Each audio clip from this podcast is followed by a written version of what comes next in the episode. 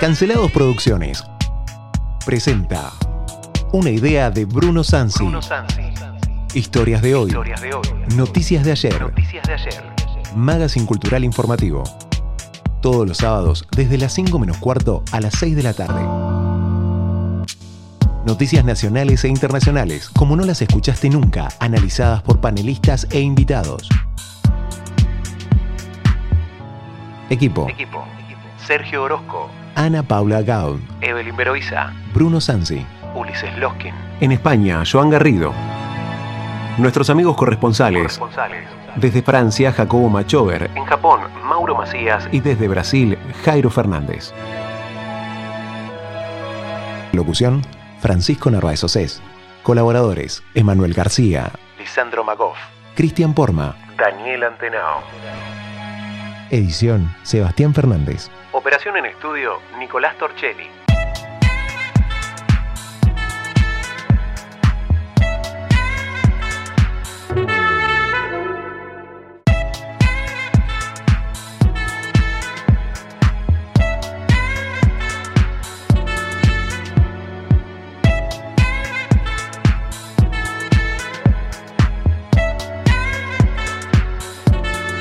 Muy buenas tardes, historias de hoy, noticias de ayer. Los saludamos en esta tarde de sábado. Nuestro operador es Lucho Santana, Ana Paula Gaud en la mesa, el doctor Ulises Loskin y Bruno Sansi, quien les habla. Hoy no contamos con, nue- con nuestro queridísimo Pancho, Francisco Pancho Océs, que está estudiando, le está yendo muy bien, Está por rendir finales. Está por rendir finales, se acerca el fin de año. Evelyn tampoco vino, debe estar juntando algún muerto en el campo. Sergio tampoco vino. Sergio tampoco vino, tiene una reunión social, es un animal social, Sergio, es impresionante. Este, pero bueno, aquí estamos y le vamos a pedir a nuestro queridísimo Lucho Orozco la apertura de las noticias internacionales.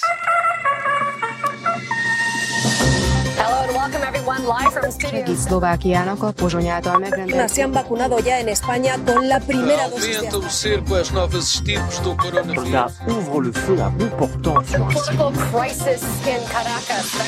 a laboratóriumban bevizsgálhassák a Sputnik V. Segunda inyección. Sanidad contempla dos. O que, que vocês destacariam do Jornal.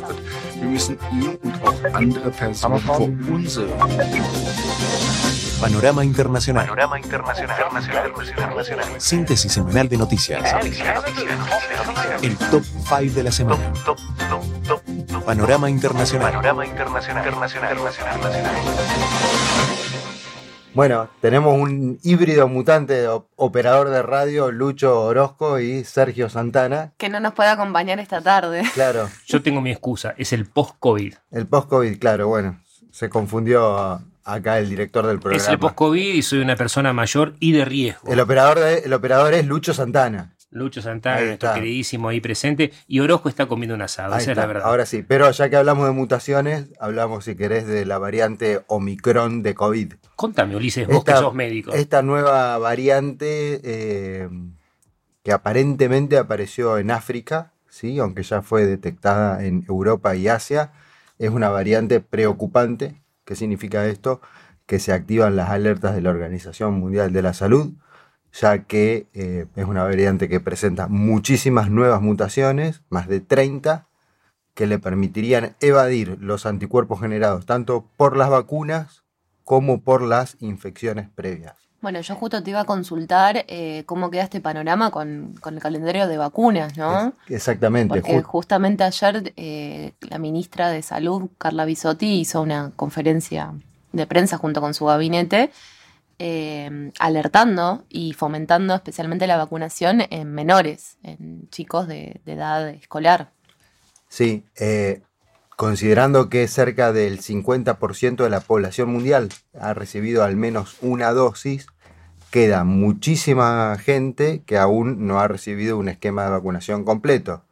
Entonces, el panorama es bastante preocupante, justamente por eso la denominación de la cepa, porque hay muchísima gente vulnerable, sobre todo aquellos que no han sido vacunados con esquemas completos o que no han recibido ninguna, y estamos hablando principalmente de menores de edad. Claro, y más allá de, que no han recibido, porque bueno, esta variante viene de, de África, que es un país eh, bastante poco favorecido con, con la distribución de vacunas, más allá de- del acceso o no a ellas, eh, ya entra la decisión eh, personal de, cada uno de, elegir vacunarse o no. Por ejemplo, en, en la escuela don- donde, yo trabajo, la otra, eh, la semana pasada hubo jornada de vacunación, pero eh, obviamente había que mandar el, el papelito con, con el permiso de, de los padres y la mayoría eh, eligió no vacunarse.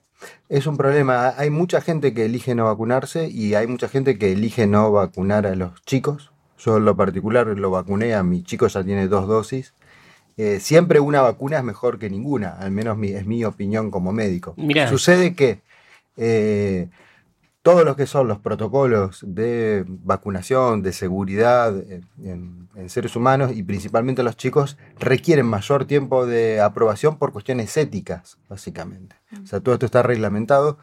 eh, entonces, es esperable que en cuanto a los chicos se tarde más en avanzar en los programas de vacunación y mucho más aún en incluirlo en los programas obligatorios.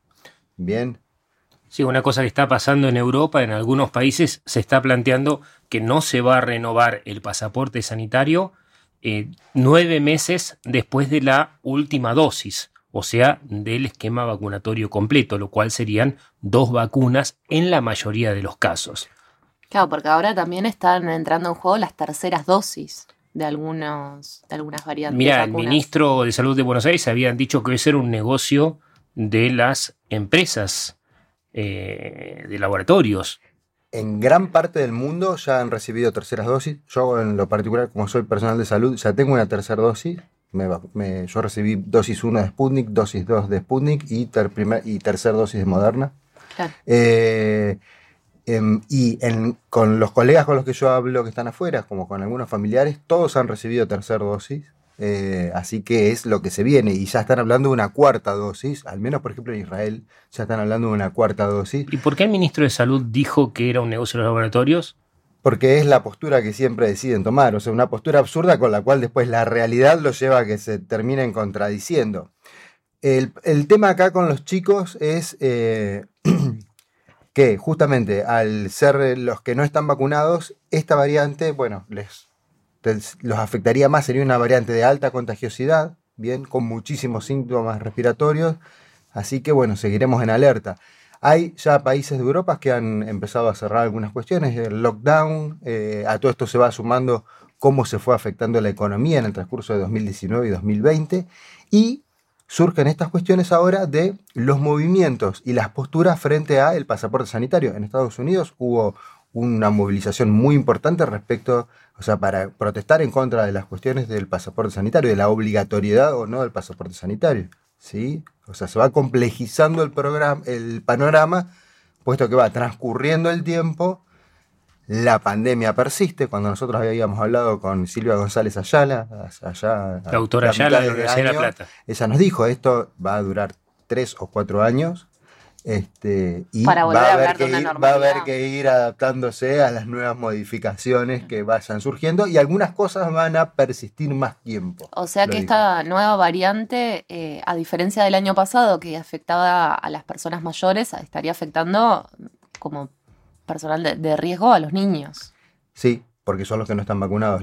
Pensemos que gran parte de las personas mayores eh, o ya están vacunadas o no están ya. Igual tengo, Entonces va- tengo entendido, Ulises, que eh, la nueva ola, le dicen la cuarta, dependiendo de cada país y de cada continente será diferente, pero que esta cuarta ola en Europa se da sobre todo en gente sin vacunación. En gente sin vacunación. Fíjate que en Rusia tuvieron las, eh, la semana pasada cerca de mil muertos por día eh, eh, en personas que decidieron no vacunarse. Bueno, O sea, hay pero- más de 5 millones de muertos en todo el mundo. En Rusia hay un descrimiento bastante fuerte por parte de la población con su propia vacuna, que es la Sputnik B, y la gente no quiere vacunarse porque no confía No, en su pasa gobierno. que hay algunos países que, en los cuales históricamente no se confía en el Estado porque, digamos, el Estado que hace 20 años o 30 te mataba por pensar distinto, que ahora también más o menos lo hace, según algunas noticias que tenemos, o te encarcela eh, y no es confiable que te dé una vacuna. ¿no? Exactamente. Es- y es Rusia difícil. tiene gran parte de su población, una población rural, ruralizada, poco alfabetizada, bien, o sea, son las, con- las consecuencias que han dejado años de sistema totalitario eh, y muy oprimida, así que es normal que no confíe en el Estado. Mira, tenemos, hoy tenemos una, una entrevista muy interesante que vamos a escuchar en el próximo bloque, que le hicimos a un argentino migrante, o sea, a alguien que se fue del país y se fue este año, este mismo año, O sea, en plena pandemia. en plena pandemia, se fue, eh, que se llama Ariel Drach. Él compró un fondo de comercio al sur de Orlando, en Kissimmee, en una localidad preciosa, ahí cerca de donde está el ratón Mickey. En Estados Unidos. En Estados Unidos, exactamente, pero ahí nomás del ratón Mickey, porque todos los conocen así al lugar. Y ahora les voy a pasar un cachetito de esa entrevista, después lo presentamos, pero vamos a escuchar lo que nos dice de su restaurante. Pero venimos con el tema del problema de personal. A ver, ¿cuál es el problema? Pues hablamos, este programa anterior íbamos a hablar inclusive del tema de los camioneros y el abastecimiento, no tuvimos tiempo en el programa 38, pero contame el tema del personal, que es muy interesante. Nosotros compramos el restaurante y había personal ya trabajando. La mayoría, digamos, fuimos filtrando, pero cuando quisimos contratar personal nuevo, nos encontramos con el tema de que la mayoría de la gente que estaba todavía cobrando el cheque de ayuda por la pandemia no quería volver a trabajar porque se perdían el cheque, obviamente. Entonces no tenés personal en ningún lugar, no se consigue, es muy dificultoso conseguir personal. Incluso el cartel que vos ves en todos los lugares, pero en todo, de todos los rubros aquí en la zona, Sí, lo he visto, me pareció muy raro, porque en todos lados piden personal. en todos lados. En y muchas empresas te dieron bonos de hasta 500, 800 dólares para aquel que aplicaba y entraba a trabajar. Y no solamente para el que aplicaba y entraba a trabajar, para el que recomendaba también, nos dijo. Juan Domingo Biden, dijeron por acá. Sí, parece ser que las ayudas de la pandemia eh, han ayudado en cierto sentido en algunos países centrales, pero han debilitado muchísimo el mercado laboral. Así que vamos a, tra- a tratar esto como un tópico aparte. Eh, ¿Cuál es la noticia que tenemos ahí? Eso es del New York Times. Contanos, Ana Paula. Exactamente. El título reza La revolución que hace que 4 millones de trabajadores abandonen su puesto cada mes en Estados Unidos. ¿De qué se trata? Justamente esto, eh, el gobierno de Estados Unidos eh, puso tanto, tanto dinero en los fondos de eh, asistencia de la pandemia, la pospandemia, les paga a la gente por justamente por no ir a trabajar, por quedarse en la casa, por y la gente decide eso. Dice, bueno, no voy a trabajar. Trabajando, no sé, en un McDonald's gano 13 dólares la hora y el fondo del que me da el gobierno son 25. 25 dólares la hora, me quedo en casa. O sea, básicamente se están argentinizando. La verdad no hay que pensarlo mucho, entre 25 quedándome en casa, seguro, tranquilo, atendiendo a familia, puede ser niños o, o ancianos, eh, a estar exponiéndome y estando en peligro por la mitad. eh, muchos eh, Son- estadounidenses es mu- es- optan por, Exactamente, hay más de 11, vacan 11 millones de vacantes laborales en Estados Unidos que no logran cubrirse, así que eh, tiene que ver con esto, con los fondos que ha ido poniendo el gobierno para, o sea, por cuestiones políticas, políticos-sanitarias, ¿no? Sí, yo creo que sí, tiene muchísimo que ver con esta cuestión de la pandemia, eh, sobre todo los trabajos que no son tan fijos, digamos, o sea, aquellos trabajos eh, en cuyo ámbito la pandemia demostró que no son trabajos tan seguros como por ejemplo el área gastronómica. Pero después de la pausa les voy a contar qué pasa con los camioneros.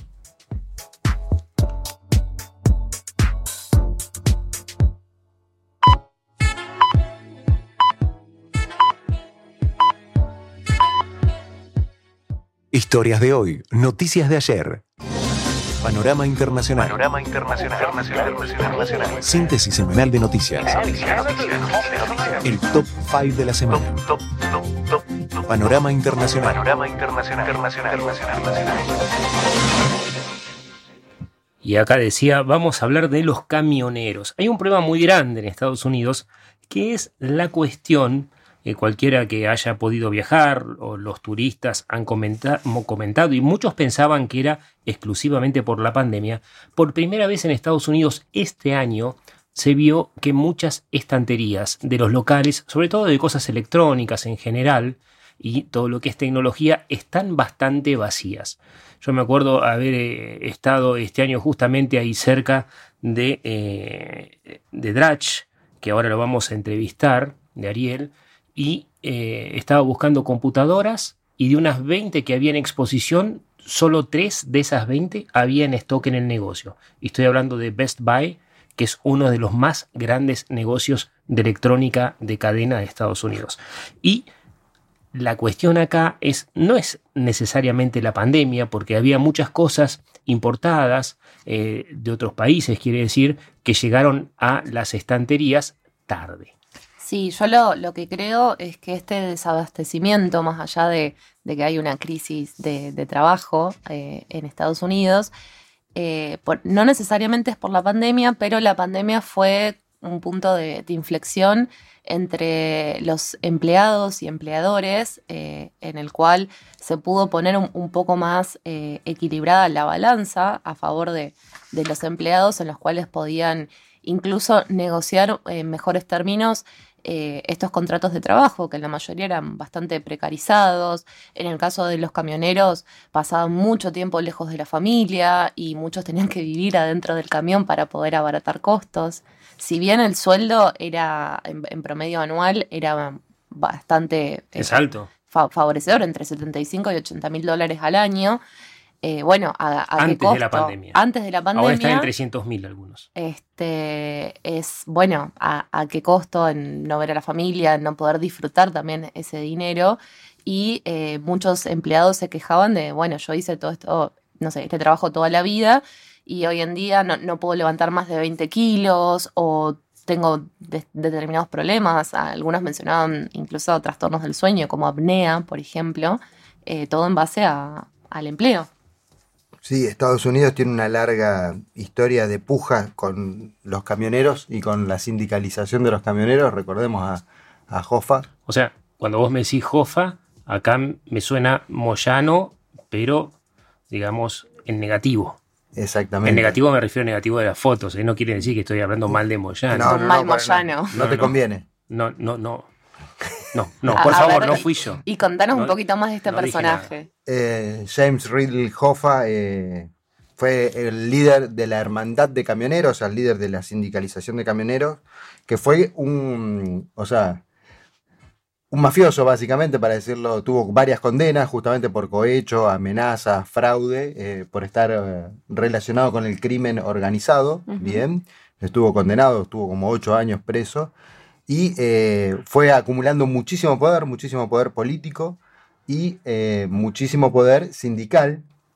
Y esto, por supuesto, fue en contra de los intereses de los grandes capitales, las grandes empresas, y de repente desapareció. Recordemos que en Estados Unidos eh, apenas un 10% de los empleos cuentan con sindicatos. No es una figura tan presente como lo es, por ejemplo, en nuestro país. No, los, solamente el 10% de- está sindicalizado y van a elegir tomar empleados. Si está sindicalizado o no está sindicalizado, seguramente si está sindicalizado, pases a segunda instancia. Claro. Eh, deciden, justo son las leyes del libre comercio, ¿no? Este, Sí, Sí. Pero bueno, la cuestión es que se desapareció y nunca se encontró el cadáver, nunca se supo por qué.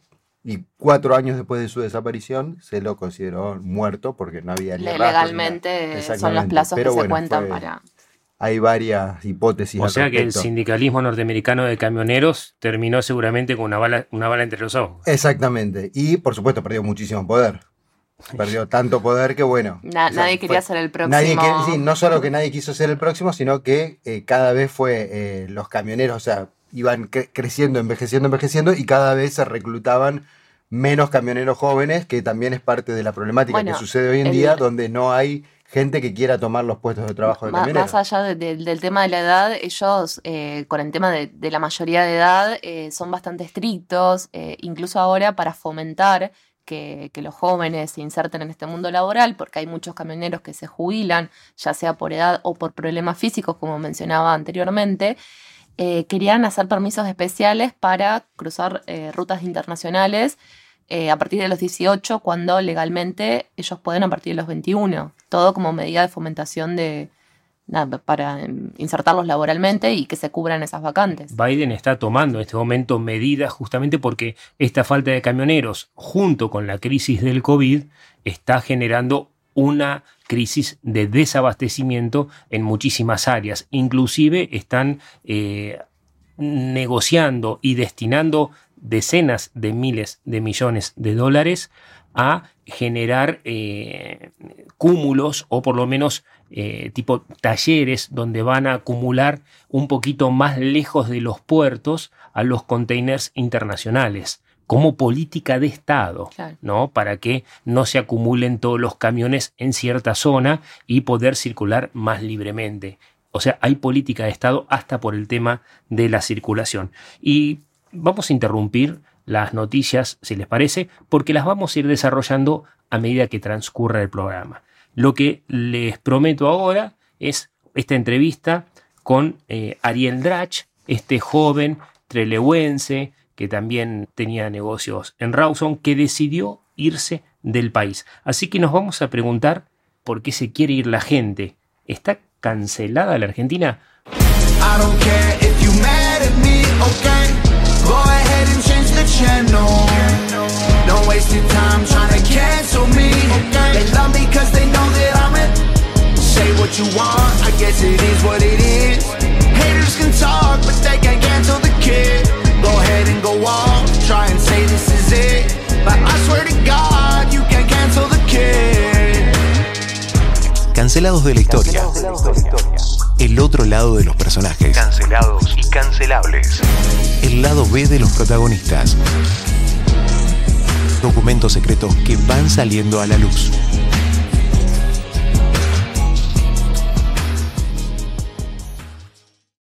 Muy buenas tardes, estamos hablando con el señor Drach, con Ariel Drach, y nos está hablando desde un lugar desde el cual colabora con el programa. Ariel, ¿de dónde estás en este momento? Estamos en eh, Kissimmee, Florida, a pasitos del ratón Mickey. Ah, bueno. ¿Y qué estás haciendo ahí? Contame. Acá estamos, bueno, vinimos en enero con una búsqueda de, de negocios donde invertir.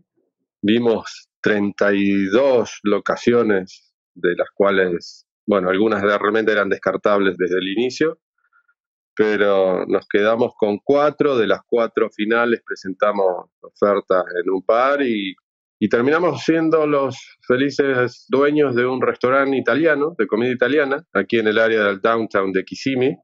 El downtown es el distrito histórico de Kissimmee, no es muy conocido a nivel turístico, pero la verdad que es precioso y está recuperado desde hace un par de años atrás gracias al trabajo de un grupo de gente multisectorial, ponele, de vecinos, comerciantes, el Estado mismo, la ciudad de Kissimmee, eh, lo recuperaron y la verdad lo, pusieron precioso.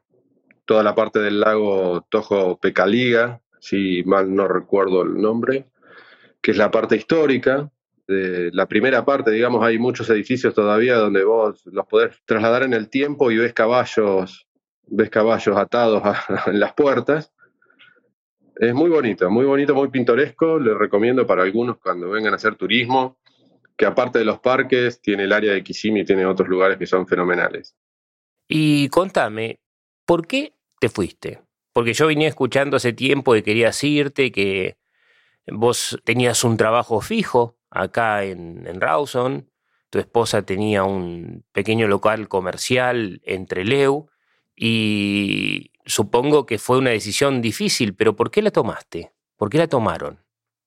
Bueno, en realidad nosotros tuvimos negocios en Playa Unión y en Relevo. O sea, ya cuando tomamos la decisión de empezar a reducir, empezar a pensar en, el, emigrar más seriamente, cerramos el local de la playa y nos quedamos únicamente con el Trelew, que actualmente sigue funcionando con una de las chicas que está a cargo. Pero um, nosotros veníamos con la idea de emigrar hace varios años. Hace varios años desde a ver, no sé si decirte cinco, no, mucho más, entre 10 años, ponele. Y eh, habíamos evaluado varios lugares, digamos. Yo, ahora la pregunta por qué, el por qué habíamos querido emigrar, un poco de todo. Yo hacía rato que había perdido las esperanzas en que cambiara algo en Argentina para nuestro futuro y el de mis hijos. Perdón por el mensaje desesperanzador, pero la verdad yo te cuento lo que me pasó a mí en particular. ¿Y cómo fue la cuestión cultural? Porque no tiene nada que ver acá el cotidiano, el día a día o la mentalidad que nosotros vivimos en Chubut, o en la Patagonia, para ser más exactos, con ese día a día en el que vos te metiste en una cultura completamente diferente, en el que te aventuraste pasado los 40 años. Sí, sí, bueno, para nosotros no fue, te digo, tampoco tan traumático como puede sonar. Si bien hay sí diferencias y hay algunas diferencias que son marcadas, para nosotros no fue tan traumático, pero es también por nuestra preparación o nuestra forma de ver las cosas y de la apertura. Un poco atado a lo que decías antes, una de las cosas que se comenta aquí sí es que es la primera vez que se está viendo que se van de Argentina o que se quieren ir a Argentina gente que le está yendo bien en Argentina. Como decíamos antes, no, nosotros no estábamos mal, para nada estábamos mal, pero uno desde lejos empieza a ver cómo uno, uno no estaba tan bien. Uno toma conciencia de lo bien o mal que está estando de distintas formas, mejor o peor en otro lado. Está bien, vos, vos sos un tipo que te levantás a la madrugada y empezabas a preparar todas las cosas en el restaurante para ponerlo a funcionar digamos, desde los servicios generales de limpieza y, un montón de cuestiones logísticas del día a día que son nuevas para vos. Y sacando cuentas, a mí me cierra que hace 10 meses recién estás en actividad y ya tuviste objetivamente y comparativamente un progreso importante con respecto a lo que podrías haber vivido acá o lo que pasaría si estuvieras acá. ¿Vos lo sentís así? Sí, nosotros en particular lo sentimos, nos sentimos así cuando lo ponemos en perspectiva. Te digo que no tenemos demasiado tiempo para ponernos a pensar demasiado, pero cuando lo ponemos a pensar, sí, sí, por supuesto. O sea, en Argentina nosotros estábamos viendo cómo minimizar pérdidas, nosotros acá estamos viendo cómo maximizar ganancias, básicamente. Y me dijo tu papá que dejas las sillas afuera a la noche y no les podés cadena. Vos sabés que esa es una anécdota fenomenal, porque el primer día que vinimos, fuimos a ver a este restaurante, eh, que estábamos haciendo la recorrida de todos los negocios. Fuimos a ver al restaurante y, estaba cerrado. Era un lunes, antes no abríamos los lunes. El dueño anterior tampoco abría los lunes. Entonces fuimos un lunes y estaba cerrado. Pero vimos las mesas afuera. Vimos las mesas y las sillas afuera. Y lo primero, eh, hacía poco que habíamos llegado a Argentina, digamos, o sea, ahora ya medio que lo naturalizamos, pero en ese momento dijimos, che, nadie se roba la silla, nadie se saca, el... bueno, no sé, no, no, nadie se la roba, no. Por supuesto que hay ladrón, qué sé yo, hay, supongo que hay. Supongo. Sí, no, no, lo, que los hay, los hay, pero no nos han, no es algo que vos digas, viste, te tenés que andar cuidando. O sea, yo te digo, las chicas que trabajan en el restaurante, cuando nosotros preguntábamos, y no son chicas, viste, que vivan, no sé, en un country, de que son, no, no, son chicas comunes de acá, de trabajo, de gente, gente común. Y nosotros le preguntábamos por esto, decía, che, no atan, no se roban las cosas, y nos miraban como diciendo, ¿de qué país viví? ¿De dónde venís? ¿Del lejano oeste? Y le explicaste que sí. Bueno, sí, no tanto. No tanto porque en el lejano oeste había mayores reglas, me parece. Tampoco es un tema menor el tema de Emilio, mi hijo menor, acá. Fundamentalmente tuvo clases desde el primer día y a la segunda semana le dieron su computadora, que es mejor que la mía, la que uso todos los días. Y al mes tenemos que lo subieron de nivel en el área de matemáticas y álgebra porque estaba muy avanzado para su nivel, ya está haciendo curso de high school, y así que eso le suma puntaje, ya está en el cuadro de honor, en el honor roll del colegio. Y nada, está, la verdad, justo el viernes, el, ¿cuándo fue que fueron, Elia, a ver lo de las escuelas? El jueves.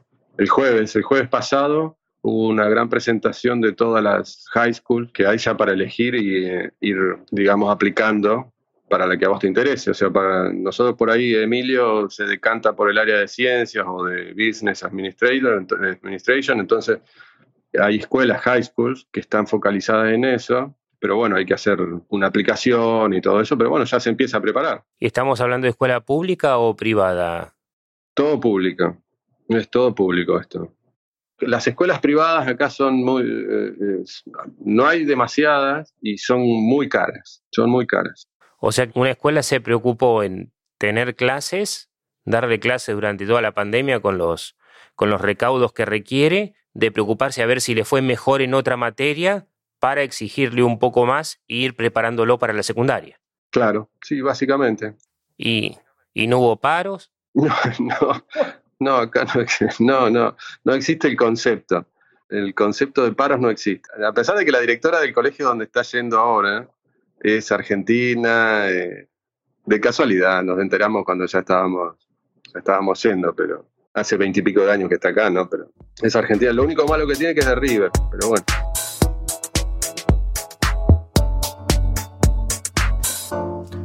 Dale, Uli, contanos. Eh, me quedo increíble la frase, ¿no?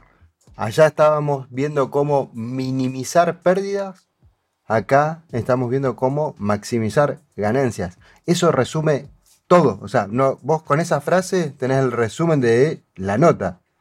Sí, mira, yo eh, justamente hoy no están todas las personas del equipo para opinar, pero tenemos acá a Ana Paula que tiene una gana terrible de, de irse.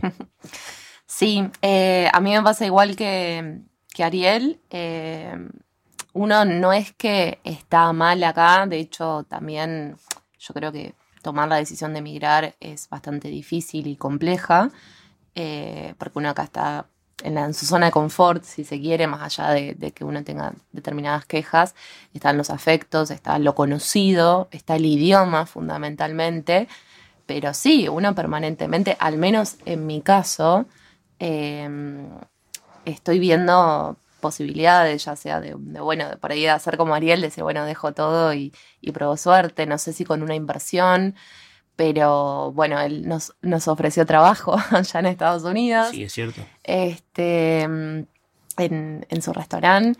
eh, o por ahí la posibilidad de, de, bueno, decir, bueno, saco una visa de estudio y me perfecciono en el trabajo, como también una posibilidad de crecer, eh, sabiendo que las puertas de Argentina van a estar abiertas, de que uno siempre puede volver, pero es verdad que, que uno eh, escucha estos relatos como, como el de Ariel, o en mi caso particular de, de, varias amigas que han tenido la posibilidad de ir y volver, o de seguir recorriendo distintos países, y sí, y, todas coinciden en que, en que Argentina ya, ya no alcanza, no es viable, ya uno por ahí tenía ese idealismo, como, como decía Ariel, de, de, bueno, cuando sos joven, decís, bueno, ya va a cambiar, quizás son momentos cíclicos en los que ahora estamos mal, pero ya va a llegar, pero la verdad que uno ya se cansa de, estar en esa montaña rusa en, en, la cual sentís que no te podés bajar y decís, no quiero esto para mi vida, quiero, si yo hago las cosas bien y, y me levanto y trabajo y estudio y, y trato de,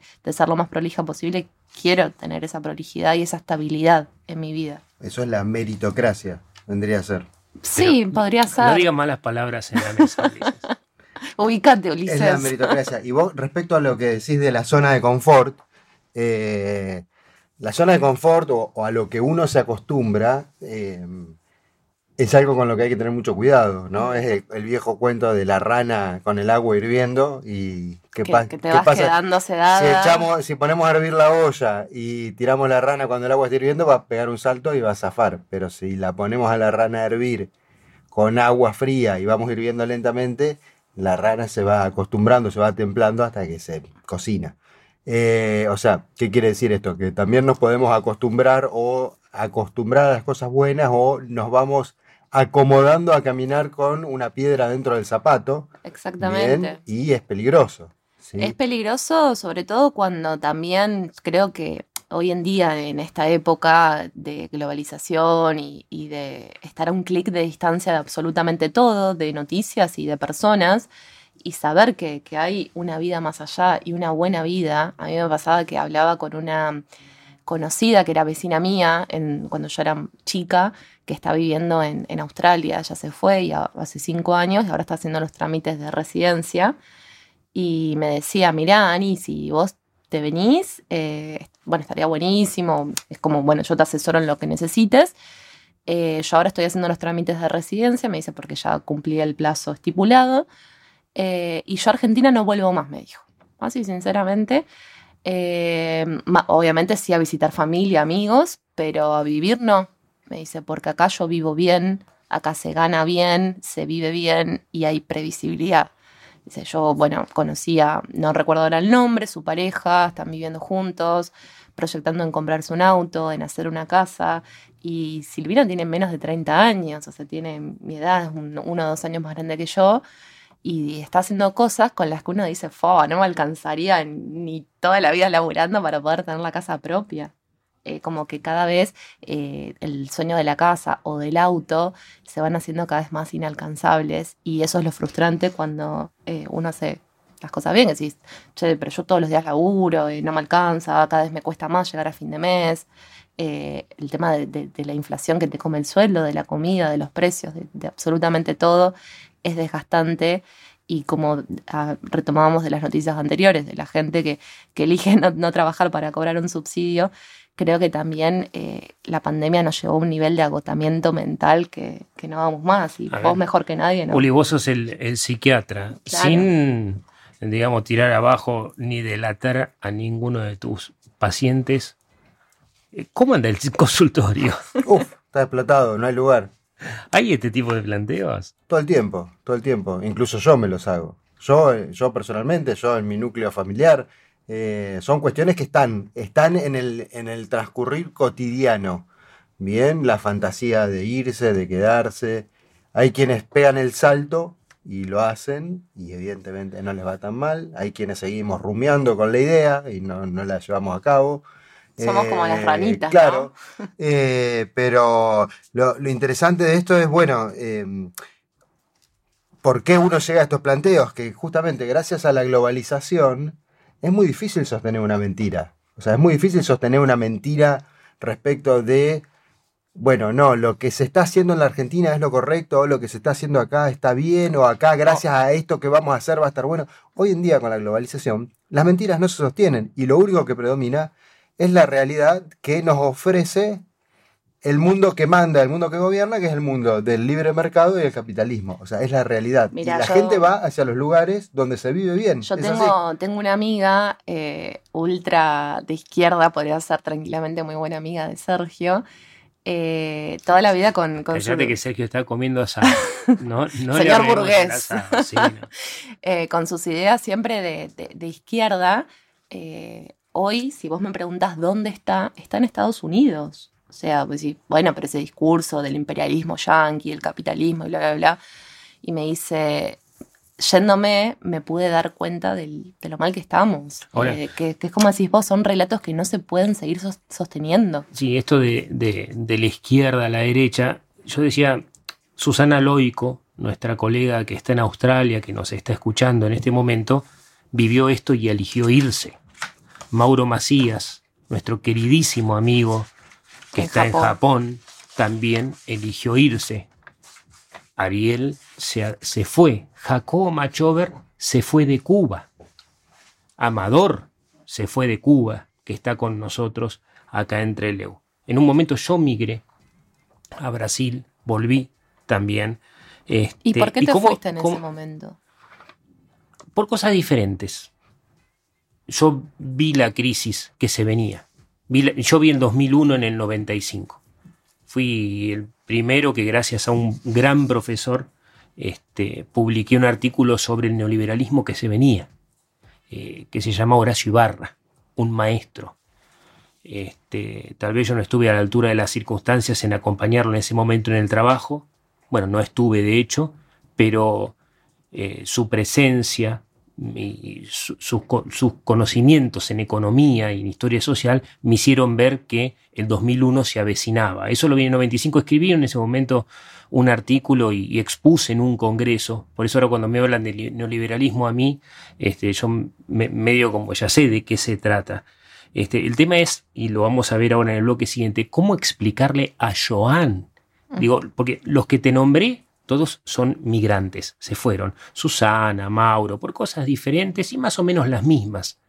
El tema es cómo explicarle a Joan, que está en este momento en España, por qué uno opina así de la izquierda o la derecha. Así que les propongo que en el próximo bloque, en el momento Kalashnikov, hablemos un poco de política. Vamos a escuchar una charla que teníamos con Joan, si les parece. Vamos a escuchar lo que nos dice Ariel Drach sobre la Argentina.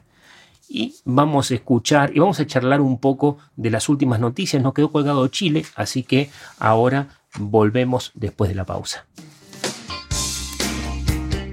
Historias de hoy, noticias de ayer. Encontrarnos en las redes sociales, Twitter, Instagram, también en las plataformas Spotify, Breaker, Google Podcast, Pocket Cast, Radio Public.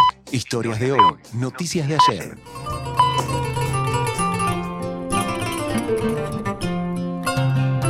Momento Kalashnikov. Momento de opinión. Momento editorial.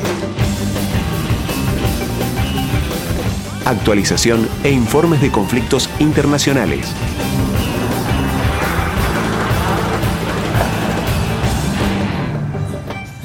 Y hablábamos off the record que vos eh, te referías a, por ejemplo, la toma del Capitolio el 6 de enero del año pasado por parte de Trump. Y hablabas de Claro, esta fake es que- news. Sí, sí, es que el mecanismo por el cual se, eh, aprovechando algún problema, se soluciona normalmente de regímenes que están con el juego democrático, ganan las elecciones, los nazis ganaron las elecciones, ¿no?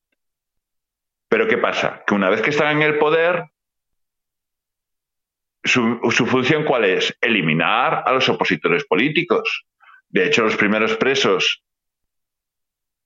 que se crean a partir de 1933, Dachau fue el de los primeros creados, son, van todos los políticos, los políticos opositores al régimen de na- nazi. Se crea una, lo que hoy llamaríamos una Fake news. hacemos fake news y desde el poder, nos hemos hecho con el poder democráticamente, pero desde el poder seguimos utilizando esas fake news como elemento de eliminación del eh, adversario político y aprovechamos las debilidades del propio sistema democrático que le da oportunidad a todo el mundo, en principio, efectivamente, para desde el propio gobierno debilitar a las instituciones, las instituciones democráticas. En el asalto al Capitolio estamos en el, en el momento en que después de un año de pandemia está Trump que no reconoce las elecciones que han ganado los demócratas. Se le niega al adversario el reconocimiento de la victoria. Entonces, ¿qué hacemos? Utilizamos los mecanismos que tenemos en nuestro poder para justamente minar el propio sistema eh, democrático. ¿Y cómo lo minamos? Pues haciéndole creer a la gente, y mucha gente así lo creyó, de que las elecciones habían sido fraudulentas, de que el voto por correo era fraudulento, de que, y utilizando evidentemente todos los mecanismos en su poder para hacerse con recuperar el poder que había perdido la democracia americana. Por suerte se pudo, eh, aguantó el invite de Trump, pero no sé, no sé cuánto se puede, se puede, se puede aguantar o por más tiempo. Esto parece que ocurrió, no sé, yo tengo la impresión de que esto del asalto al Capitolio es como algo como muy tan increíble que, que que parece como de una película. Y yo estoy convencido que mucha gente cree que fue una película, porque ahora parece que estamos en una especie de normalidad. Pero es que Trump está ahí. Sí, de hecho yo te decía, fue el año pasado, no, fue el 6 de enero de este año. Para mí pasó De este año. historia en el medio y lo que vos decís, que básicamente, traduciendo al criollo, a nuestro criollo, significa un gobierno que sube democráticamente en el medio de una crisis, o por lo menos de un gran malestar social, una debilidad de las instituciones, un desprestigio autoinfligido o no de los políticos, y que crea una situación para justificar el autoritarismo y el mismo asalto a la democracia basándose en el no cumplimiento de las normas democráticas, pero que parezca legítimo. Claro, claro. Es, eh, es que es ahí. Es el peligro de las crisis. Vos decías que es eh, algo, un llamamiento a lo más interno y primario del ser humano. Ah, claro. Porque los mensajes eh, siempre son eh, cortos, directos y van siempre a los instintos primarios, a los instintos de protección, protejo a mi familia, protejo a mi grupo, salvo a mi grupo, le doy de comer a mi grupo. Entonces, cuidado con estos que van de salvadores, de salvapatrias, porque al fin y al cabo la culpa tampoco es de Trump. Es decir, porque Trump no dejaría de ser un loco, es un loco, de hecho. O el instrumento de un neofascismo ya instalado. Claro, claro. La culpa tampoco es de, de, de Hitler. Hitler es un Mindundi. Un Mindundi quiere decir que es un loco. Efectivamente es un loco. Pero es un loco que fue apoyado con millones, millones y millones de marcos por la industria alemana pesada en su momento. Porque, y llegó al poder en 1933, pues que en 1923 había dado un golpe de Estado que dieron un par de locos. Y algún que otro industrial avispado vio en ese loco que había dado que había ido a presión, que había dado el golpe de Estado, vio eh, en ese loco la oportunidad de vamos a dejar que estos chicos uniformados así pardamente hagan su trabajo y que no se eliminen a unos cuantos comunistas que nos están dando por el saco bastante. Quiero decir con esto que aquí está el dinero de la economía, de los intereses, de los grandes intereses en aquel momento en Alemania. Y aquí estaba el dinero, es decir, de la industria, en este caso de la industria pesada americana, la industria que estaba haciendo las explotaciones del petróleo, del esquisto, detrás de un eslogan muy fácil como era America, America First, América primero, ya estamos hartos de servir al mundo, de ser el guardián del mundo, vamos a dejar de ser el guardián del mundo, nos vamos de Afganistán, hacemos un par de cosas, ¿vale? Claro, todo esto sin decir que Bin Laden es una creación nuestra, le hemos dado de mamar de nuestros pechos. Bin Laden, señoras y señores, y además sin problemas, si sale de la familia real saudí, la familia real saudí sigue siendo gobernada, un es decir, si hay alguna autocracia, dictadura, lo que es, es lo que ocurre en, en Arabia Saudí, exportable a todo el mundo. Que es decir, claro, pero que, es que eso no se dice lo suficiente. No se dice realmente la que la cuestión del dinero y de los grandes poderes Mira, yo a esto le, sumaría a los intelectuales también. Gran parte de la intelectualidad. los intelectuales, pero es que. Sí, sí, sí. Hace oídos sordos, denuncia el autoritarismo, pero por otro lado lo fomenta. Inclusive los más progresistas, de derecha o de izquierda. Acá no tiene que ver quién es, sino cuál es el papel que están jugando en unas democracias que yo las veo tullidas en este momento. Sí, sí, sí. Y tenemos el ejemplo de... Tullidas. Sí, sí, es así, es así, es así. Y un gran avance de un neofascismo como si fuera la salida más natural del mundo. Y una liviandad muy grande de los políticos a la hora de hacer declaraciones domésticas e internacionales. Y eso sí lo inauguró Trump, me parece. En realidad ya Reagan había hecho lo suyo, pero me parece que Trump fue eh, más virtuoso en, en este sentido negativo, digo virtuoso, en este sentido negativo de comunicar directamente. Y el Twitter ayudó mucho. Claro, no sabemos, no sabremos lo que haría Reagan o Margaret Thatcher con las redes sociales si las tuviese a su disposición en aquel momento. Sí, es verdad. Claro, o Nixon. o Nixon. O Nixon en aquel momento, pero bueno, no sabremos. Pero bueno, sería una distopía en todo caso.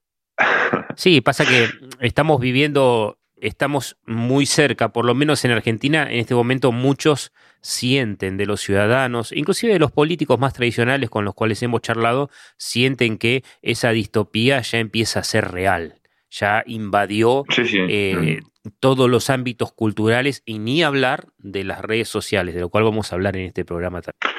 Pues nada, eh, esta era mi contribución para esta tarde del sábado. Te agradecemos muchísimo, te mandamos un gran abrazo. Bueno, interesante. Eh, recordemos que em, cuando Hitler intenta el primer golpe de Estado en el 23, él había vuelto, él había sido soldado de la Primera Guerra Mundial, vuelve a Alemania. Eh, Si bien él era, él era austríaco, le permitieron enrolarse justamente como soldado del Imperio Germánico, austrohúngaro, Austrohúngaro. exactamente, eh, y vuelve como cabo condecorado por su valentía, bien, triunfante a Alemania, y empieza a militar en los partidos que en aquel momento se empezaban a formar, puesto que Alemania había quedado en muchísima desventaja después del Pacto de Versalles. Entonces, eh, este descontento social en cuanto a el desabastecimiento, la inflación, la pérdida de poder adquisitivo y todo lo demás fue generando un descontento social que llevó a que un grupito de locos quisieran ah, avanzar contra Múnich, eh, con, eh, Sí, eh, sí, contra sí. Múnich justamente y tomar el, el ministerio, la cancillería. Y bueno, después de eso él cae preso un par de años, ahí es donde escribe Mein Kampf. O sea, en, realidad él dicta parte de Mein Kampf Exactamente. porque le escribe Rudolf Hess, que Exactamente. fue eh, en base a las experiencias, justamente ahí nace la, la teoría del espacio vital de Haushofer, ¿no? Y Hess eh, había trabajado como mariscal de campo en la Primera Guerra Mundial. Sí. Y cuando él empieza, ahí vendió cerca de, eh, no sé si 20 millones de copias de Mein Kampf. O sea, fue un bestseller, un sí, bestseller para la época que le permitió empezar a financiarse justamente con el apoyo de unos industriales para promoverse después con lo que fue, o sea, el nacimiento de las SA y después las SS. Ahora, ¿qué es lo interesante acá? El ascenso a la fama de él.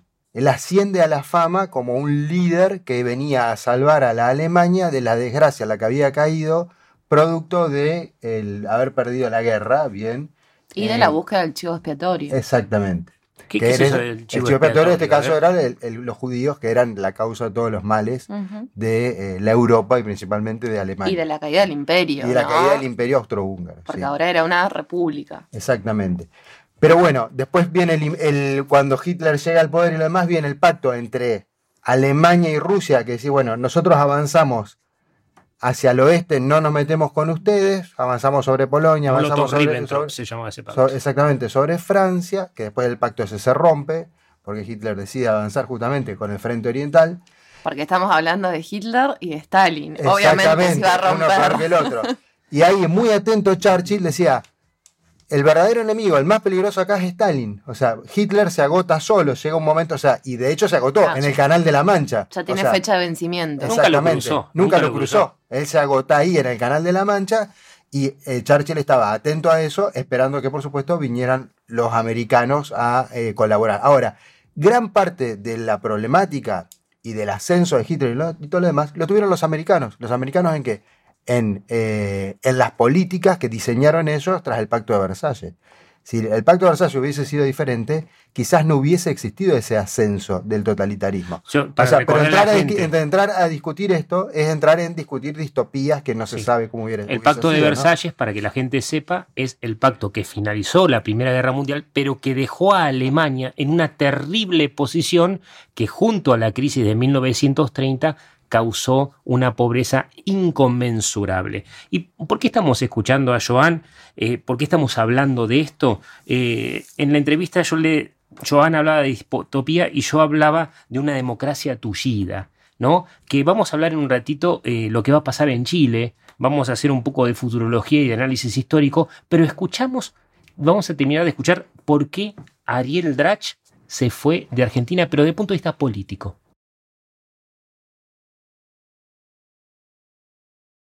Bueno, y eso es un poco lo que subyace a toda esta conversación, la cuestión de por qué sentías que el país era inviable.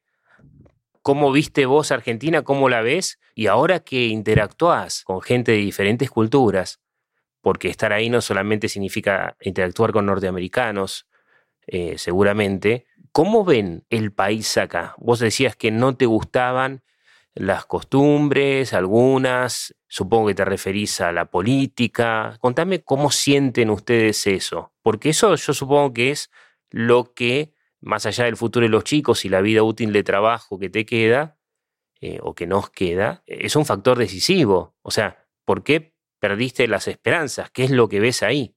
Así que contame cómo ves la política nacional ahora que estás un poco más lejos. Para mí, la veo siempre igual y eso es lo que me aterra me aterra por la gente que quiero y que todavía sigue allá, porque uno se autoconvence estando ahí de que las cosas pueden llegar a mejorar, por distintos motivos, por lo que vos quieras creer, ¿eh? porque no querés dejar a tu familia, porque no tenés posibilidades de emigrar, o vos crees que no tenés posibilidades de emigrar, porque lo que sea, porque te gusta tu grupo de amigos, porque vos pensás que estás bien, o porque realmente estás bien momentáneamente, pero esto es como el poema que se le atribuye a Bertolt Brecht. O sea, primero vinieron por esto y yo no era, total, ¿qué me voy a preocupar? Después por esto, eh, yo estoy bien, ¿qué me voy a preocupar? Bueno, no, este es un problema de otro, siempre un problema de otro, pero hasta que te toca a vos. Y ese es el tema. Yo siempre traté de transmitir, digamos, mi pensamiento el pensamiento de, miren, esto no va por acá, esto no va por acá, esto va por allá, esto tiene que ir por allá, esto tendría que ir por allá. A mi modesto entender, esto tendría que ir por allá. Después me empezaron a seducir las ideas de, bueno, vayamos un poquitito más para allá o vamos a un poquitito más para acá. Y el poquitito más para allá resultó ser un boludeo con globitos, globitos de colores. O sea... Amarillos, decís. Claro básicamente. Y del otro lado tenías al gordo valor reivindicando la violación a menores de edad. O sea, a ese nivel te digo, ¿me entendés? Yo no sé, veo gente como un loco como Milei o que puede renovar esperanzas en cierto sentido, pero no lo sé, no lo sé. No lo sé porque también es mucho de rockstar, a mí no me gusta, a mí me gusta más, viste, decir, bueno, estudiemos, para mí, o sea, en Argentina lo que se rompió son los puentes morales. En algún lugar se perdió el, norte moral. Te cuento una anécdota eh, que va a ilustrar perfecto este ejemplo. O sea, eh, en el área de Quisime están, la ciudad de Quisime está embelleciendo todos los árboles, todas las, de todas las calles, poniendo luces, todo preparándose ya para Navidad, ¿no es cierto? Para los festejos de Navidad. Y le pregunté a una de las chicas que trabaja con nosotros, que es divina, todo lo que quieras, pero no tiene preparación académica, digamos lo primero que pregunto yo es, ¿quién paga todo esto? Le digo, eh, Angie, ¿quién paga todo esto? Dice, you did, I did. Ellos saben que los impuestos, que la gente, digamos, que el municipio, que la ciudad, que el sistema federal, ellos saben que los pagan ellos, saben que vos pagás, que vos pagás las cosas que vos ves afuera, que hace la ciudad. O sea, eso en Argentina no pasa. En Argentina todo, todo el mundo piensa que las cosas que hace el Estado los paga otro. Entonces, desde ese punto de vista, o sea, ¿qué te importa a vos cuánto pagas de impuesto? ¿Cuánto te cobran a vos de ganancia? Te empieza a importar cuando ves en el recibo de sueldo descuento de ganancia. Pero mientras tanto no lo ves. ¿Cuánto de IVA? IVA no lo ves nunca. Ingresos brutos tampoco lo ves nunca. Acá todo el mundo tiene conciencia cuánto paga de impuestos. Sea del nivel sociocultural y económico que sea todo el mundo tiene conciencia. Eso me parece a mí fenomenal y es una de las grandes diferencias que se hace con nuestro país. En nuestro país nuestros políticos te mintieron siempre, o sea, te mintieron siempre que la culpa es del empresario, que la culpa es de este, que la culpa es del otro, que la culpa es de... Y la, realidad es que la culpa es de ellos, de todo ese sistema. Yo no te digo que no haya empresarios prebendarios, yo no te digo que no haya delincuentes en todo estamento, pero es un sistema. En Argentina opera un sistema que, bien lo define el profe Spert, ¿viste? en la Argentina devorada lo define perfectamente. Es un sistema que opera hace más de 80 años y que, bueno, que nos lleva y nos come y te come y te come la cabeza y te come el bolsillo y te come tu posibilidad de progreso, te come tu futuro. Eso es lo que opera en Argentina. Y desarmar eso, bueno, yo la verdad no tengo ni fuerza, ni ganas, ni preparación, o sea, no, siento que no estoy preparado, ni física ni, ni académicamente, para dar la batalla que ellos están dando. Porque la verdad es una batalla, ¿no? No me acuerdo quién decía, viste, que uno de los grandes problemas de estos últimos tiempos en Argentina era que nos habían achicado los sueños. Porque nosotros soñábamos, bueno, de hecho ganaron una elección diciendo que ibas a comer más asado. O sea, si el sueño de tu vida es comer más asado, o sea, estamos en un problema, ¿viste? como sociedad me refiero, ¿no? Ulises, Sí. asentías con la cabeza. Eh, nada, me encanta, la verdad. Eh, yo cuando, cuando con los resultados de las elecciones a- ahora de hace poquito, cuando todos salían a festejar en los medios, dije, ¿qué están festejando? Le Digo, el fracaso, por ejemplo. Acá no hay nada que festejar. Salieron a correr una maratón contra un rengo y ganaron por 10 metros.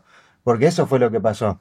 Eh, estaban regaladísimas las elecciones, ¿eh? Regaladísimas estaban. Eh, con todo lo que había sido la pandemia, las medidas económicas, todo. Y ganaron por 10 metros nomás. Entonces, ¿qué festejan, muchachos? Eh, globitos de colores. No tienen nada que festejar. Vergüenza debería haberle dado sacar un 10 puntos de diferencia. Eso por un lado, o sea, para decir, bueno, la oposición es impresentable. Los que, los que se mueven por un lado son impresentables. Y los que están, bueno, ni hablar. Eh, o sea, básicamente el tema de la inviabilidad está puesto sobre la palestra, está clarísimo. Y lo que dice él es clarísimo esto. Para aquellos que pagamos fortuna de impuestos, en mi caso, IVA, ganancia, todo, eh, tenemos conciencia de lo que cuestan las cosas. Y yo que trabajo en un ambiente público, como el hospital, por ejemplo, me, río para, no, para que no me agarre bronca de cuando la gente dice, no, porque la, la salud es gratis. No, no es gratis. Por Es esto pública. hay alguien que está pagando por esto. O sea, yo estoy pagando por esto, la, la otra persona que paga impuestos está pagando por esto. y lo que te falta a vos también está pagando. Exactamente, o sea, pero Por, al- eh, por algo, por algo es gratis. Quiere decir que no la podés pagar. Y si no la podés pagar, es que no estás muy bien. exactamente, exactamente.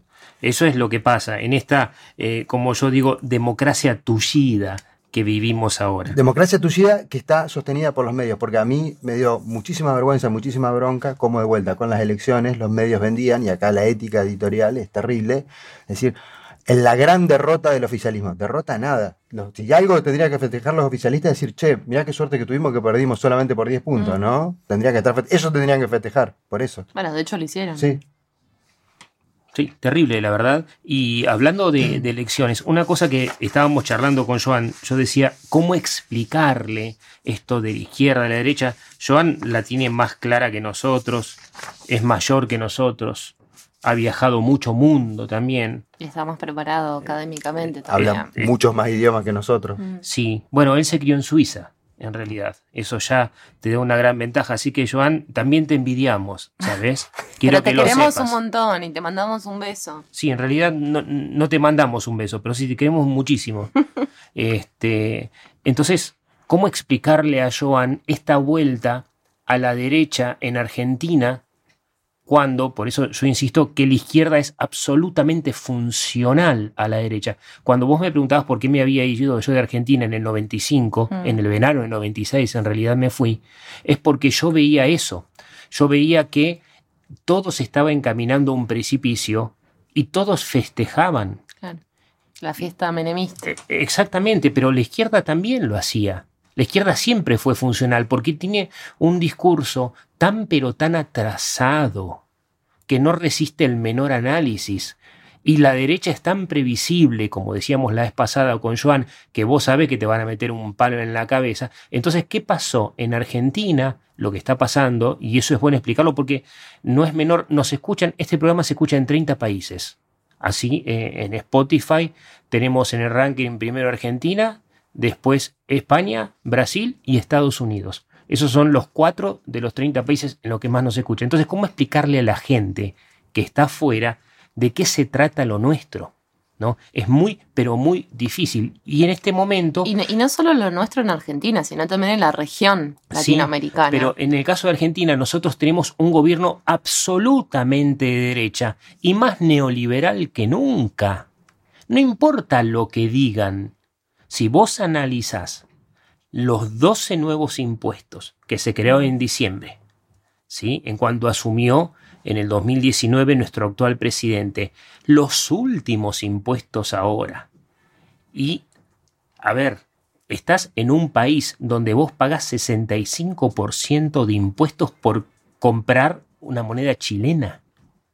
Sí, Todos cual- piensan en los dólares. cualquier divisa extranjera. A mí me pasó, por ejemplo, eh, quise comprar reales porque tenía un viaje Es programado a Brasil y me dijeron, no, pues ya compraste dólares. Y eso, ese cepo de los 200 permitidos es no solamente a dólares, que es verdad, uno tiene la cabeza más dolarizada, sino a cualquier divisa extranjera. Y los impuestos, el 30 y el 35, se aplican a cualquiera. Y yo después te voy a decir por qué creo que en este país no hay un Estado de derecho, a pesar de que dicen que sí. Pero vamos a escuchar 50 segundos a nuestro ministro de Relaciones Exteriores.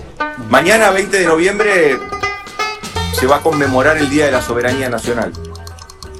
Se recuerda la batalla de la Vuelta de Obligado en, en 1865. Hablamos indudable- indudablemente de la cuestión Malvinas. Se recuerda la batalla de la Vuelta de Obligado en, en 1865. En 1865. Desde esa época, desde esa fecha, la Argentina viene desde esa época, desde esa fecha, la Argentina viene trabajando. Viene trabajando. eh, me pasan machetes acá. 1945. 1945. 1845. 1845, batalla de obligado, disculpen. La última vez le pasaron bien el machete. 1845. La Argentina no existía como la conocemos. La Constitución Nacional se creó y se aprobó en 1853. Y este es nuestro canciller.